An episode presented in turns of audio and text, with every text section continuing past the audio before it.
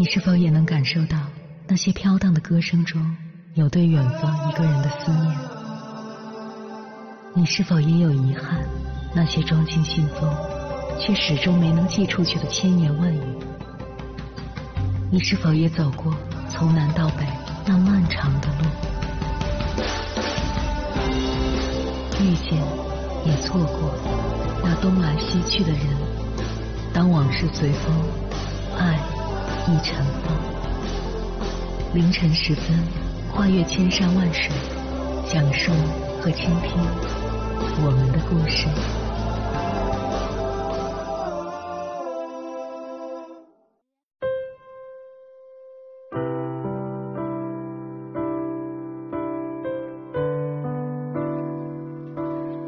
欢迎回来，各位夜行者，这里是正在直播的中国交通广播心灵夜话栏目《千山万水只为你》，深夜不孤单，我是迎波，我要以黑夜为翅膀，带你在电波中自在飞翔。最近微博上有一个热门话题：九零后开始退出朋友圈了。你有多久没有发过朋友圈了？甚至可能都很少打开它吧。越来越多的人不发朋友圈，设置三天可见。有人说是因为朋友圈里再也没有朋友了，顾虑越来越多。不能发九宫格自拍，看起来很讨厌；不能发负能量的东西，会被家人拷问。想抱怨一下工作辛苦，朋友圈里还有领导。东想西想，写好的东西也干脆退出编辑不保存。不想让家人担心，不想让领导误会。不想被陌生人说三道四，除了不发朋友圈，我们还渐渐藏起了自己的喜怒哀乐。做一个成熟的职场人，成熟的父母，懂事的子女，学习自我照顾、自我调节。毕竟，明天太阳照常升起，生活还将继续。少说少错，多说多错，最后干脆不说了。我们渐渐沉默下来。最后丧失了自己的表达欲。对心理咨询有些了解的朋友可能会注意到，在你做咨询的时候，有些咨询师会不厌其烦的请你详细描述你遇到的问题。如果你的问题和情绪有关，他们可能会追问哪种情绪表达更贴近你真实的感受：消极、自责、低落。如果你的问题和人际交往有关，他们可能会问的很细节，事情是怎么发生的？对方的哪句话让你感到难受？从咨询技术上来讲，这样的方法叫做命名情绪和澄清问题，他们有着异曲同工的妙处。利用言谈的力量，让来访者自己定义什么是问题，先明确当下的问题，再进行深入的探索。美国心理学家詹姆斯·彭尼贝克说：“用语言来解释某个现象，会改变它在我们的头脑中所呈现和被理解的方式。当我们表达的时候，我们描述事件的方式、使用的词语、句式，也展现出了你理解世界的方式。表达的过程，也是我们定义和梳理内在世界的过程。但问题是。”在现实生活中，不是每个人都可以有一个耐心的心理咨询师，不厌其烦的引导你表达自己、澄清问题、梳理你的内在世界。我们之所以不愿意再表达、不愿意说话，大概率是因为这些话在日常生活中从未认真被聆听过。不仅如此，还常常被批评：“不要这样说，你怎么能这么说呢？”别想那么多。沉默是对评判最后的反抗，但这种反抗也深深伤害了我们自己。除了外界对我们的评判，我们对自己的评判也是阻碍表达的拦路虎。每当我们想说点什么，脑海里总会有一个声音告诉自己：“说这个干嘛？这也太傻了吧！谁会在乎呢？”这个声音如此真实，以至于我们从善如流，还什么都没做，就首先愧疚自责了起来。确实没什么好说的，确实很傻。表达是需要勇气的，尤其是当你需要向外表达的时候，如果说不出来，就写下来吧。在表达性艺术治疗中，有一种方法叫做自由书写，写下你想到的任何东西，想到什么就是什么，不分析、不编辑、不需要思考、不需要逻辑，赤裸直白的去面对内心。在娜塔莉·戈德堡的《写出我心中》，他提出了自由书写时需要注意的几个要点：一、手应当不停的写，不要停下来重读你刚才写的那一行，那只是在拖时间，并在设法掌控你正在说的话。二、不要删除，那是在编辑你写的东西，就算写出来的并不是你原本打算写的东西，也随他去。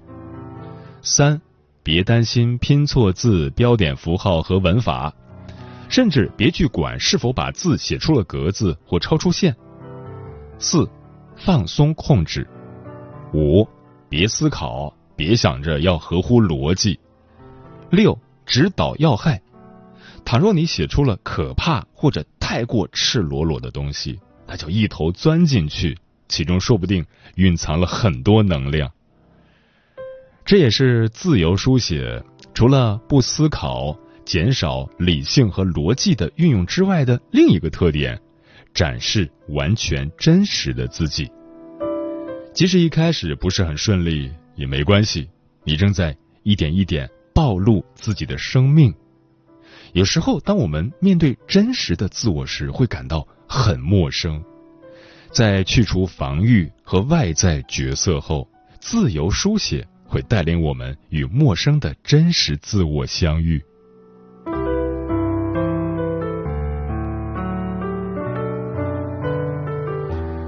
接下来，千山万水只为你，跟朋友们分享的文章选自星光储藏室，名字叫《无论男女都不要压抑自己的表达欲》。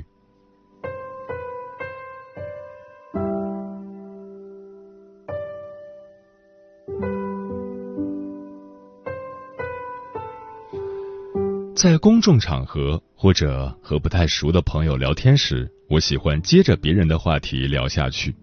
当没有话题、场面有些尴尬的时候，我也更倾向于抛出一些问题，让对方可以继续聊下去。很少直接提出一个新话题，并开始讲述自己的故事，总觉得说自己的事情会有打破边界感的不适。只有在面对和自己关系很好的人时。才会一直想叨叨自己的故事和感受。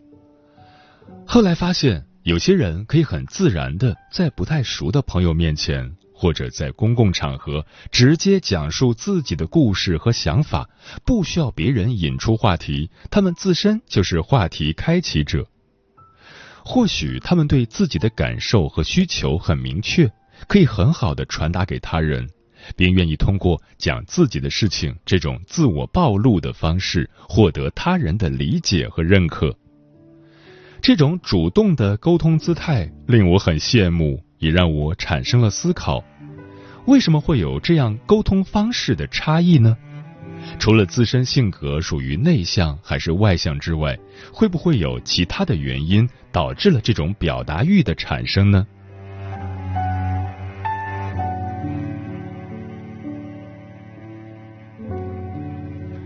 有一次去一家餐厅吃饭，店里有两只羊驼，有两个看上去很有教养的小女孩在旁边玩。我走进羊驼，两个小女孩就开始主动和我说，她们经常来看羊驼，并把刚摘的树叶递给我说：“姐姐，你拿这个喂羊驼。”虽然她们只有四五岁，但对和陌生人说话这件事没有任何疑虑。不像我小时候完全不敢和陌生人讲话，即使和不太熟的人打招呼也扭扭捏捏，一直被评价为这孩子性格内向，不愿说话，不用理他。而我也认可自己就是不爱说话、不会表达、性格内向的标签。上高中以后，有朋友说我很会社交，我总觉得自己是冒充者。其实我很内向，没什么表达欲，也不怎么会社交。不过，每个人应该都有表达自己的想法和欲望，但家庭环境和与人交往的过程中，如果经常获得不被倾听的反馈，可能就会自我阉割掉这部分表达的欲望。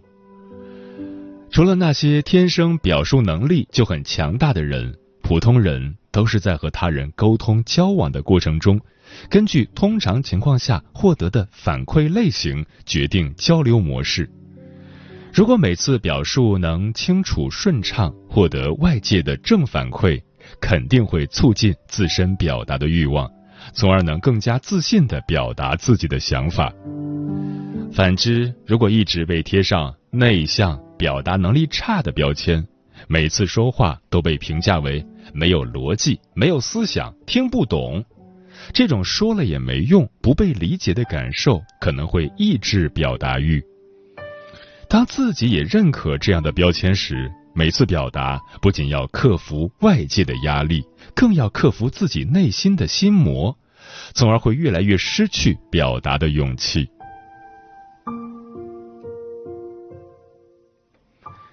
或许在沟通中经常得到正面反馈的小孩，对他人的评价和看法更加不在意；如果没有得到及时回应，他们也更可能预想对方会给出正面评价，而经常得到负面评价的小孩，在表达前可能就预设了不被回应或被评判的想法。他不仅要克服自己内心的压力，当没有及时得到肯定回复时，更容易将外部反馈负面评价为自己不受欢迎，又说错话了。自己虽然能意识到这种负面情绪的错误，但每次不被回复，在群里发言后没有回应，文章阅读量很低之类的事情时，还是会感到焦虑和尴尬。或许是证实了那句“找出原因很简单，但实际操作却很难”。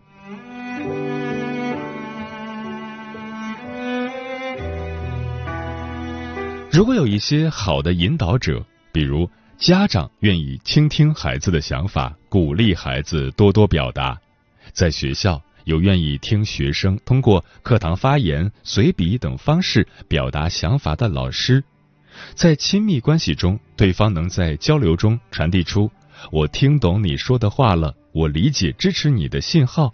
或许每个人都可以在正向沟通和反馈中获得认可和成就感，增加表达欲。就像非暴力沟通中所说的那样，有效倾听他人，清晰表达自己，才是最好的沟通方式。但其实自己就是自己最好的老师。虽然和外界的沟通很重要，但也可以先尝试着扮演一个自我倾听者的角色，倾听自己内心的感受，通过文字的方式自我沟通。虽然这样做。或许没有和他人交流、思想碰撞的效率高，但至少你可以记录下来，感受到自己的成长，也可以慢慢跨出自我边界，更加明确自己的需求和感受，更好的认清自己。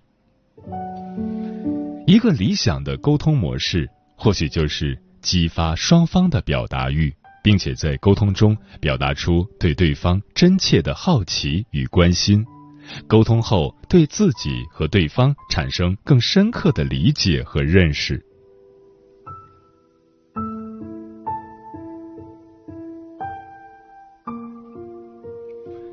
而在社会文化方面，相对来说，女孩更常被教导要谦虚，要倾听他人，要委婉的表达自己的想法，而男孩却很少接受这样的规训。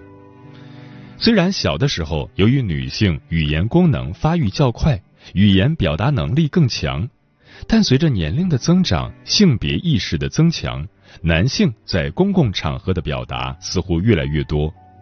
而到了中年以后，饭桌上侃侃而谈、谈天谈地、谈国家的，似乎都是男性。不一定是他们知识多么渊博，更可能是他们的表达欲没有被打压。每次说完自己的想法后，都有女性在旁边应和，来激励他们更多的表达想法。或许作为女性，我们不仅可以鼓励他人发声，也要鼓励自己表达。不要害怕说出自己的感受，不要压抑自己的表达欲。不过，从另一个角度来看，男性不被鼓励表达自己的感受，在社会主流宣传语境下，男性表达自己的感受更可能会被评价为没有男性气概，而女性表达自己的感受则是感情细腻，而推崇理性。贬低感性的文化，又加剧了两性在表达内容方面的差别。男性谈论国家政治、体育、游戏，女性谈论感情、感受、人际交往，才被认为是正常的。实际上，社会价值对人的异化并不分男女。一方面，女性被捆绑在女性的角色里；另一方面，男性被捆绑在男性的角色里。希望更多的人能慢慢意识到这种文化构建的不合理之处，能更加包容，无论性别、性格、家庭因素，都能清晰表达自己的需求和感受，倾听他人的需求和感受，在沟通中看见自己和他人。毕竟，生命的本质需求在于渴望看见与被看见。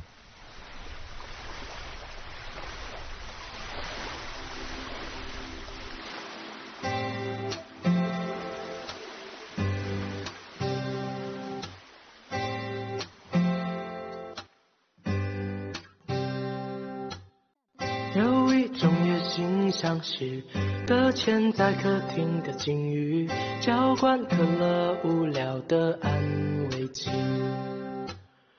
二十万只大气筒同时去释放压力，向庞大的身躯注入干燥废气。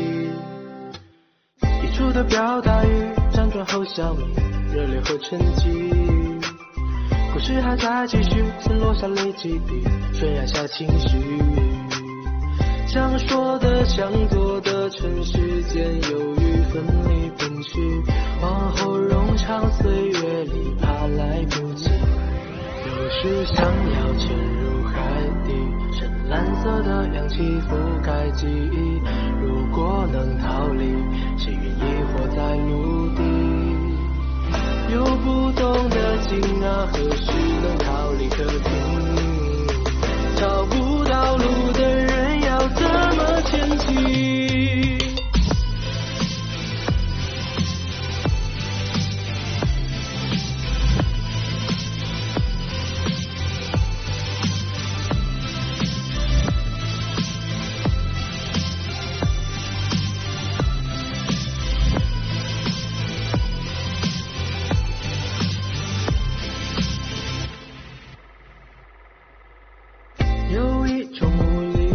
是搁浅在客厅的金鱼，摆动的器具，徒劳也无益。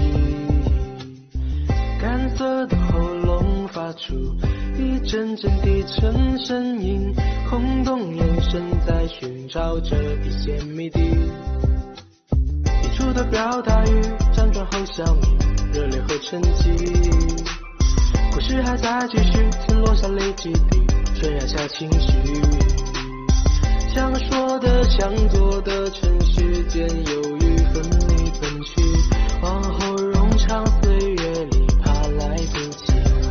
有时想要沉入海底，深蓝色的氧气冷却焦虑。如果能逃离，想变成海的基地。有不动的惊啊，不可是未来的地。等回家的人啊，要怎么前进？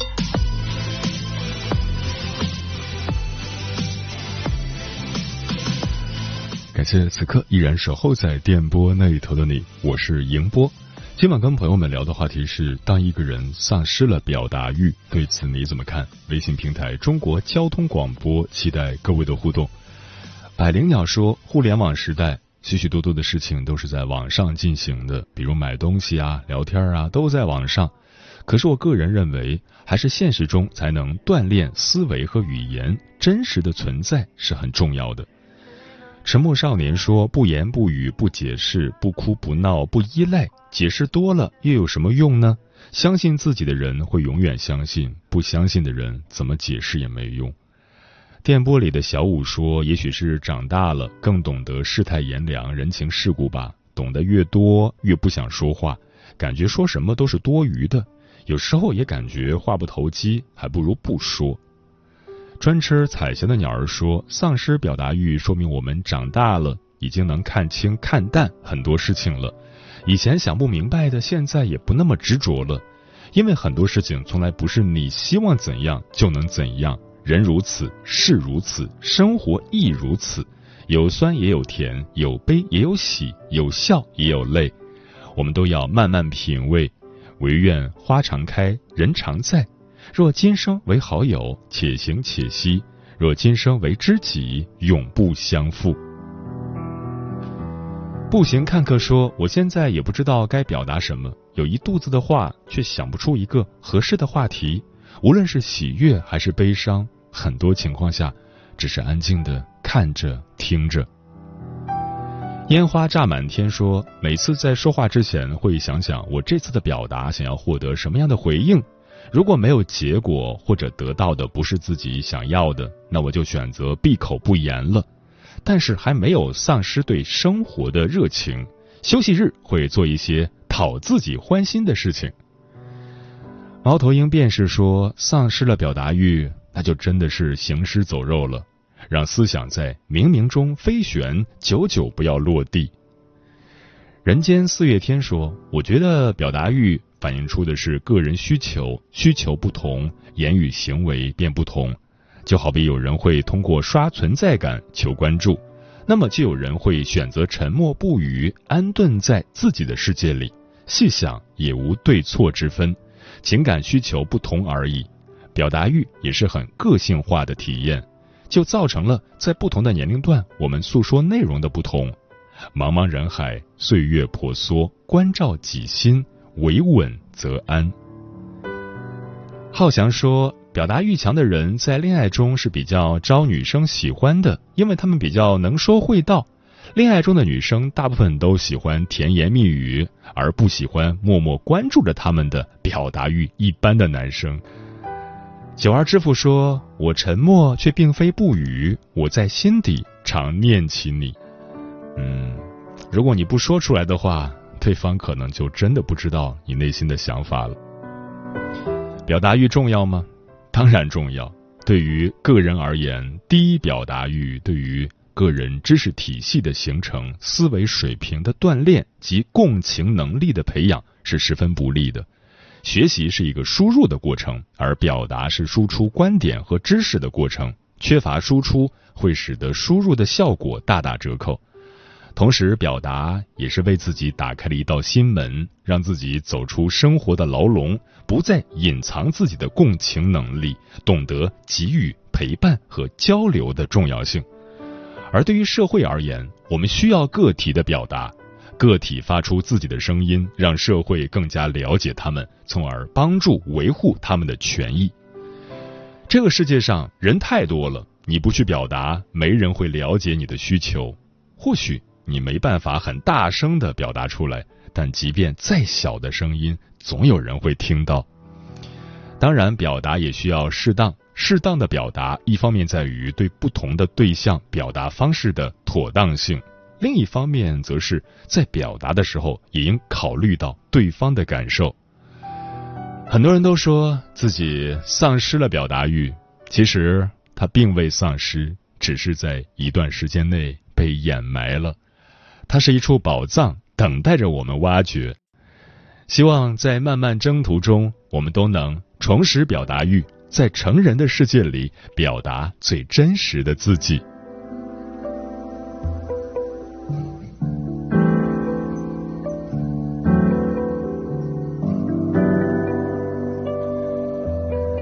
时间过得很快转眼就要跟朋友们说再见了。感谢你收听本期的千山万水只为你晚安夜行者们。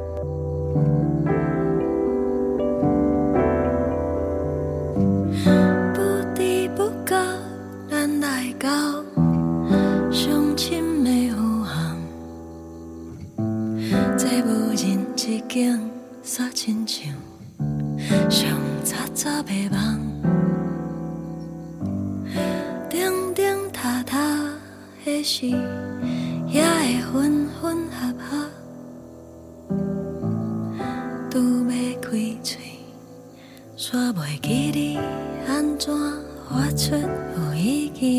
见。